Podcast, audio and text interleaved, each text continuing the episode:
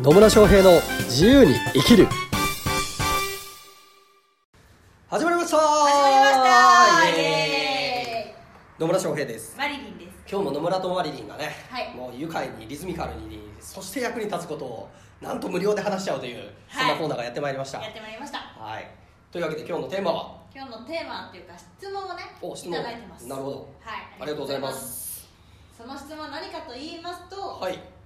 イケてるコンサルイケてないコンサルの違いについて教えてくださいと。ほうほう。なるほど、はい。イケてるコンサルとイケてないコンサルの違いですね。はい。なるほどね。ちなみに、はい。野村さんは、はイケてるコンサルってどんなコンサルですか？まあ私みたいなコンサルじゃないですか。いやもうもうちょっと具体的に言ってもらってもいいですかね？いやあのイケてるコンサルかイケてないコンサルかの違いなんてね一つだけだと思いますけどね。ねまあそんなのはねちょっとね引き伸ばして いこうかなと。ちょっとじらしてみようかなと思うんですけど。じらしプレイですね。はい、じゃあちなみにマリリンはイケてるコンサルとイケてないコンサルって何が違うと思います？人のためか人のためじゃない。あ自分のためかっていう。はあなるほどね。違いだと思います、人のためか自分のためかっていう違いね、はい。あなるほどね。まあそういう観点もあるかもしれないですね。あのあとことあ言葉のあやがある。えっと自分のためなんだけどそれが人のための役に立ってるのかもう本当に自分勝手に自分のことしか考えてないコンサルかみたいな。へえそんな自分のことしか考えてないコンサルっているのかな？知らん。知りません。そういうのがまあそれはコンサルまあでもうん結果的にそうなってる人はいるのかもしれないですね。うん。うんうん。まあじゃあそろそろじらしプレイはやめて。やめていただいて。やめて。そろそろね私なりの意見を言わせていただいてもよろしいですかね。はいお願いします。うんまあイケてるコンサルイケてないコンサルね。うんこれってコンサルは何のためにいるのかっていうことを考えれば分かると思います、コンサルは何のためにいるのか、うん、未来に連れていくため。未来に連れていくため。まあそうですね。なんですよ。はい。コンサルタントって何のためにいるかっていうとクライアントが欲しいとか行きたい未来とかうん。欲しい結果とか目標だったりに行くのをサポートするためにいるわけですよね、ですよね。うんです。はい。でクライアントさんがわざわざコンサルタントにお願いするのは例えばこういう結果が欲しいからこの人にお願いしたらこの結果が手に入りやすくなるだろうなと思ってお金払って契約してくれるわけじゃないですか、うんうん。ということはその目的にかなってるコンサルタントはイケてるコンサルタントなんですよ。はい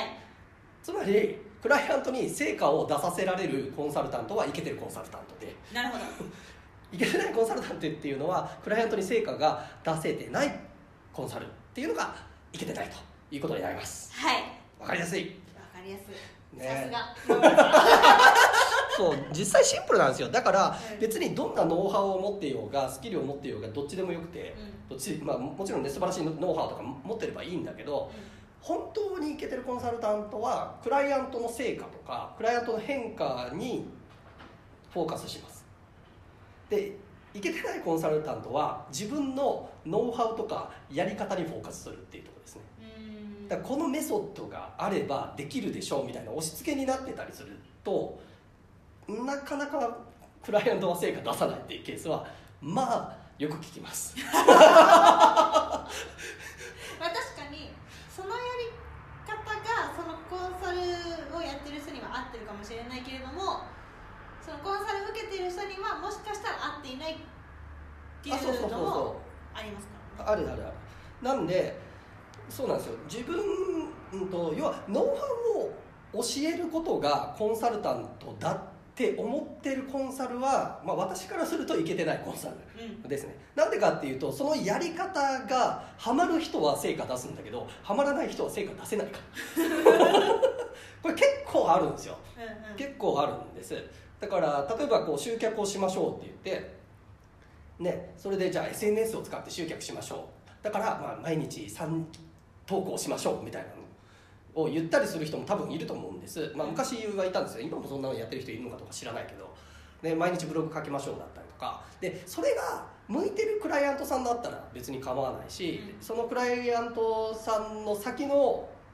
ターゲット層があーその SNS に反応するんだったらそのやり方はいいかもしれないけどそれがハマらない人だっているわけですよ。なのにやり方を固定して自分のノウハウを教えることがコンサルタントの仕事だって思ってるとノウハウを教えることが目的になっててクライアントが成果出すかどうかではなくなってくるのでそれはねコンサルとしてはどうかなっていうふうには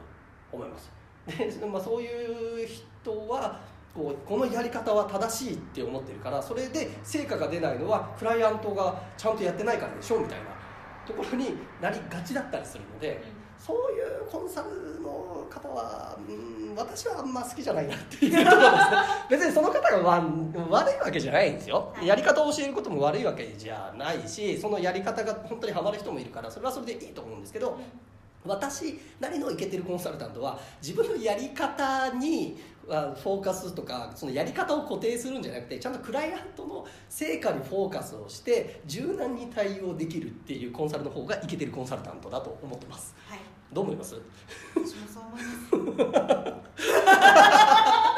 す。そうなんですよ。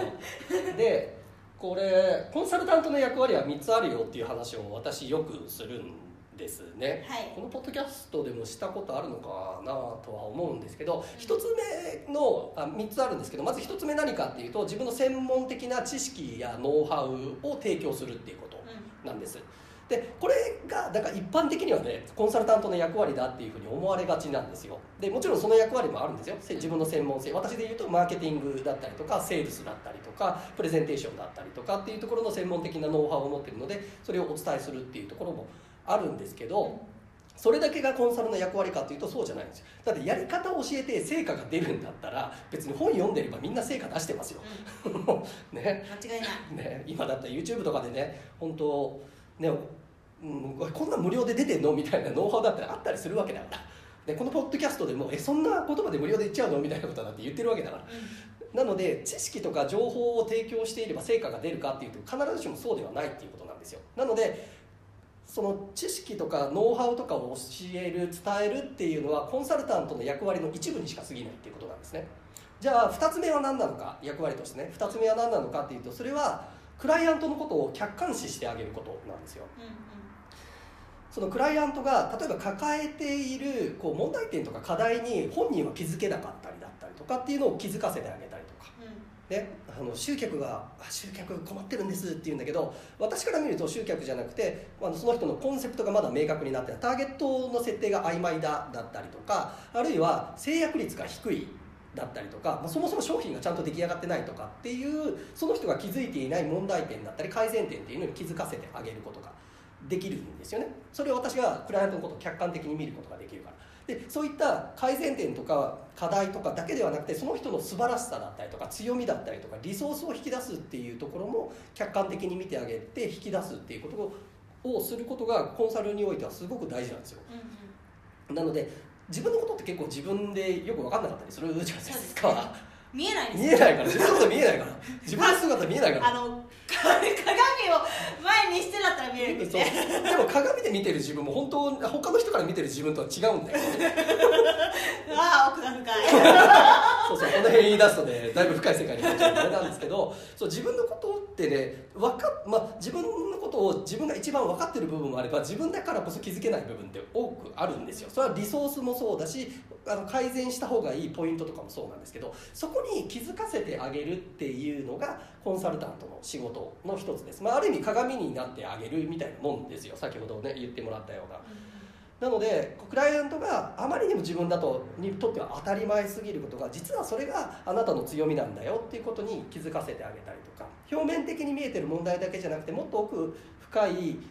これを解決したらもっと伸びますよっていうポイントを見つけてあげたりする、まあ、見つけてあげるというかな気づかせてあげるっていうことがコンサルにとても大事な2つ目の役割になりますと。で3つ目の役割として大事なのはクライアントが行動できるように促してあげることなんですよ。うんうん、ね、なので、まあ、例えばあコンサルの約束を、うん、2週間後にしてますって言ったらその時までにやらなきゃいけないなってクライアントさん思うじゃないですか、うん、締め切りやると。っていうのも一つだから定期的に会う、まあ、例えば月1の面談とかでも構わないんですけどそれもちゃんと行動するためにえー促す役割にもなっているし、まあ、それだけじゃなくてなんか、ね、励ましたり応援したりとか承認したりだったりとか、まあ、時にはこううん強く押してあげることも必要なのかもしれないけどいずれにしろクライアントが行動をしない限りは成果は出ないんですよ。だからクライアントが行動しやすいようにサポートしてあげるっていうのもコンサルタントとしてすごく大事なところになってきます。なので、まあ、3つおさらいで言うと1つ目は専門的なノウハウとか知識を伝えること。で2つ目はクライアントを客観視してあげること。で3つ目は行動を促すことなんですけどぶっちゃけ言うと、え1番目が一番優先順位低くて。だって行動を促すことさえできれば成果出ますからね。そうですね。だから本当に重要なのはそっちなんですよ、うん。で客観視してあげて自分のリソースだったりとかここに注力すればいいんだっていうことに気づかせてあげた上で行動を促してあげればそれだけで解決していくことがほとんどなんです、うんうんだからイケてるコンサルタントっていうのはこの2番と3番2番と3番ってどっちかっていうとコーチングに近いところになるんですけどそういうちゃんとクライアントが行動できるとかクライアントが自分のフォーカスすべき課題だったりとかリソースに気がついていって行動して成果を手に入れてもらうっていうところまでサポートできているコンサルがイケてるコンサルタントになります。でそういうコンサルタントは本当クライアントさんがちゃんと成果出すようになっていくのではい。でそこにその行動をして結果を早くう手に入れてもらうためにもちろん一番目の役割である専門的な、ね、ノウハウとか知識も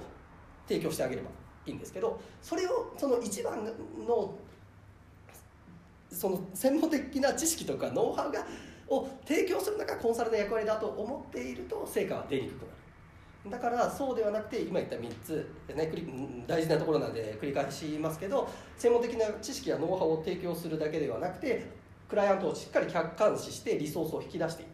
でその上で行動を促してあげるっていうことができるコンサルタントっていうのはクライアントさんに成果が成果を手に入れてもらいやすくなるのでイケてるコンサルタントということになります。はい、はい、なのでねこれを聞いている方々はぜひイケてるコンサルタントになっていただければなと思います。ですねはい。何人生まれるかな本当ですね。楽しみですねも楽しみですね。うはい。というわけでねうんいい話した。はい。なんです。なのでコンサルになりたいっていう方々でいや専門的な知識もっともっと勉強しなきゃ勉強しなきゃじゃなくていいっていう話なんです。今あなたが持っている知識とか経験だったりとかノウハウを持ってない人たちで必要としている人が必ずいるのであなたが今すでに持っているその知識とかノウハウを使ってコンサルをすることは全然できます。でもっと大事なのは相手をちゃんと客観視してあげてそして行動を促すっていうことをここにフォーカスすることができれば必ずいいコンサルタントになれるのでぜひねあのコンサルタントこれから起業したいという方も一歩踏み出していっていただければと思いますしもうすでにコンサルになられている方は今日お伝えしたことをこう自分に当てはめてねクライアントさんと接していっていただければなと思います。はい。はい。ね、というわけで本当いい質問をいただきありがとうございありがます。とうございます。ね、こういった、まあ、疑問とかね質問ありましたら、まあ、メールマガにから、えー返信していただいたりフォームに飛んでいただいたりあるいはポッドキャストの詳細ボタンを押してもらうとリンクも貼ってありますのでそちらからね私野村に聞きたいこと、まあ、マリリンに聞きたいことでも構わないので 疑問とかね質問とかコメントをいただければなというふうに思います。はいはい、というわけで今日も最後までお聞きいただきありがとうございます。ありがとうございますそれではまた次回お会いしましょう。さようなら